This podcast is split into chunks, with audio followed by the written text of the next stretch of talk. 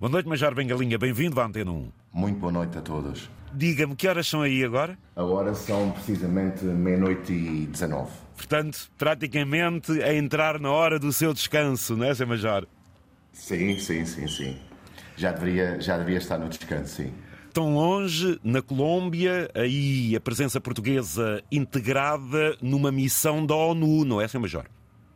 Sim, estamos integrados numa missão das Nações Unidas neste caso em particular a missão de verificação na Colômbia, e somos dois portugueses, dois militares portugueses que estamos cá que se integram então numa força multinacional com origens de outros países, de vários países, Sr. Major? Sim, somos de vários países, de vários países europeus e de muitos outros países da América Latina. E quando estamos a falar desta presença da ONU na Colômbia, o sentimento, ou pelo menos o grande objetivo, é estabelecer-se paz no próprio país e, neste caso, no relacionamento com as Farc. É isso, Sr. Major? Sim, sim, sim. É exatamente isso.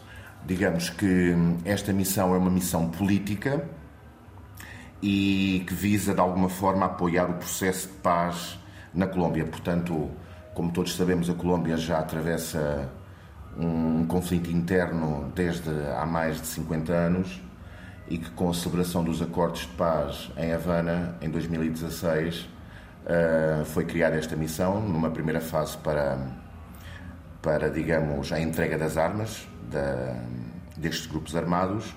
E depois, numa segunda fase, que é esta em que nos encontramos agora, com a verificação do cumprimento por parte quer do governo colombiano, quer por parte das ex-FARC, do cumprimento dos acordos pactados.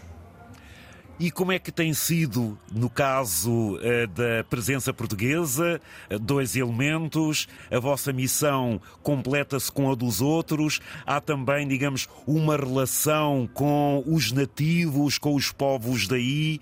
Bom, tratando-se de uma missão política, como o próprio nome diz, obviamente há uma, há uma, uma grande proximidade às comunidades. Pois. No meu caso, e, eh, e do, no caso da, da Capitão Mariana, ela está assediada, uh, ficou colocada na sede da missão, em, em Bogotá. Eu fui colocado uh, na cidade de Cúcuta, que é junto à fronteira com a Venezuela, e obriga-me, no meu caso em particular, a um contacto maior, as nossas funções são diferentes, a um contacto maior com, com, com a população colombiana.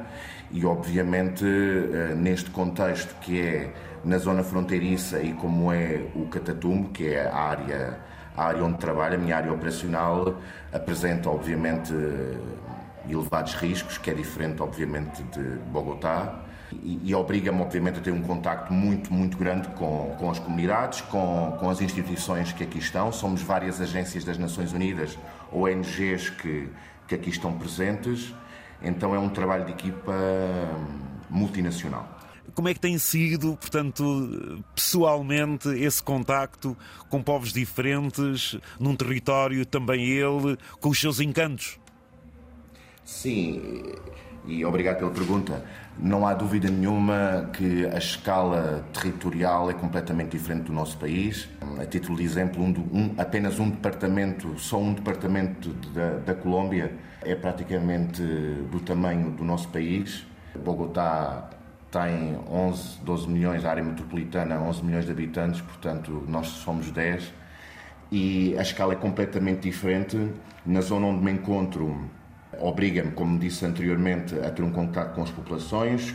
Também há, há, uma, há uma, área e, e, é constituída por, por povos indígenas, o, o povo Bari, e, e, é um desafio muito grande viver, viver com uma proximidade uh, com estas populações, com, com esta cultura. Uh, é um país muito, muito rico, muito diverso. São, é quase como vários países dentro de um país só. Há quanto tempo está aí? Nós chegamos em março, 25 de março deste ano, e regressaremos a Portugal passado um ano, no próximo 25 de março de 2024. É o primeiro Natal que passa fora? Sim.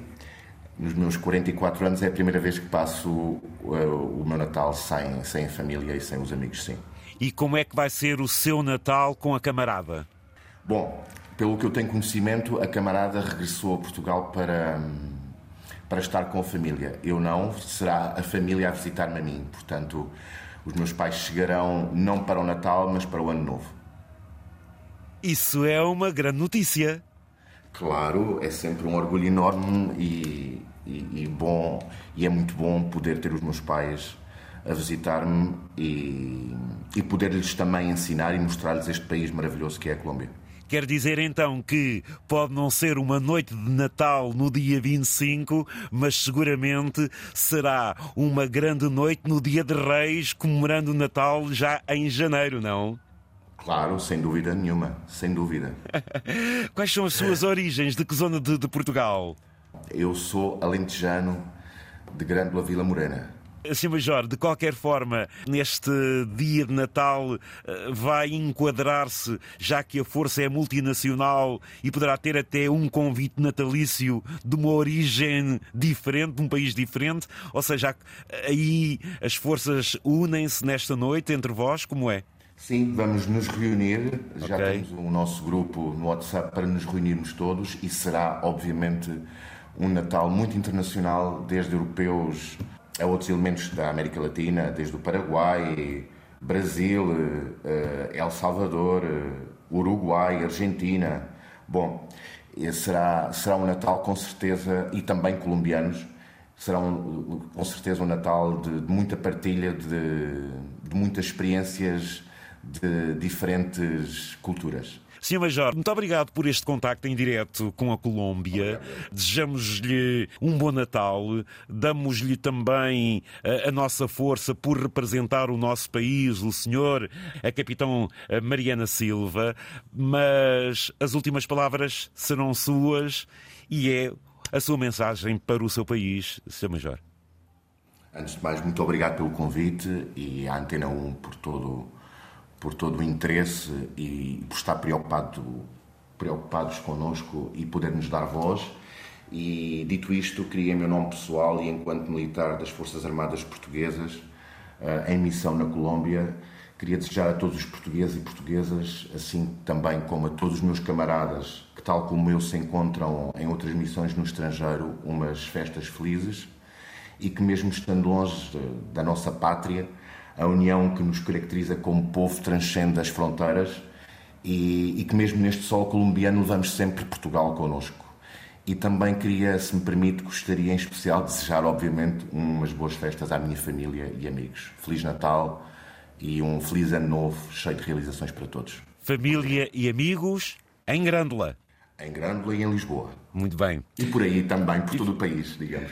Sr. Major Bengalinho, foi um gosto, uma boa noite aí para a Colômbia e um Feliz Natal e um grande ano. Muito obrigado, boa noite. Muito obrigado, igualmente a toda a equipa. Muito obrigado.